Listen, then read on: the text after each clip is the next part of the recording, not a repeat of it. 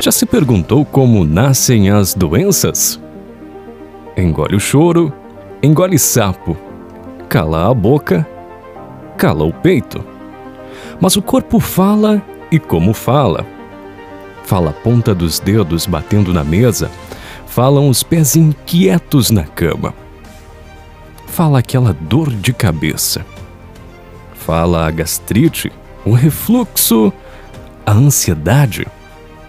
Fala o nó na garganta atravessado. Fala a angústia. Fala a ruga na testa. Fala a insônia, o sono demasiado. Você se cala, mas o falatório interno começa.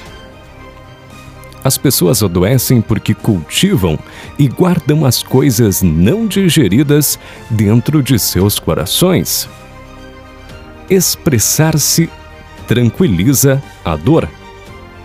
Dor não é para sentir para sempre. Dor é vírgula. Então faz uma carta, um poema, um livro, canta uma música.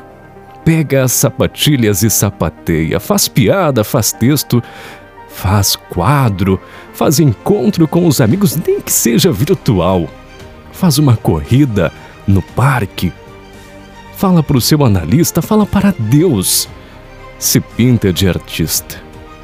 Conversa sozinho, papeia com o seu cachorro, solta um grito para o céu, mas não se cale.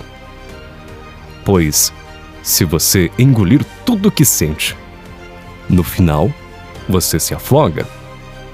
Medite, leia, estude, ore, ore mais, mas não se inferiorize. Porque coração não é gaveta. O corpo fala.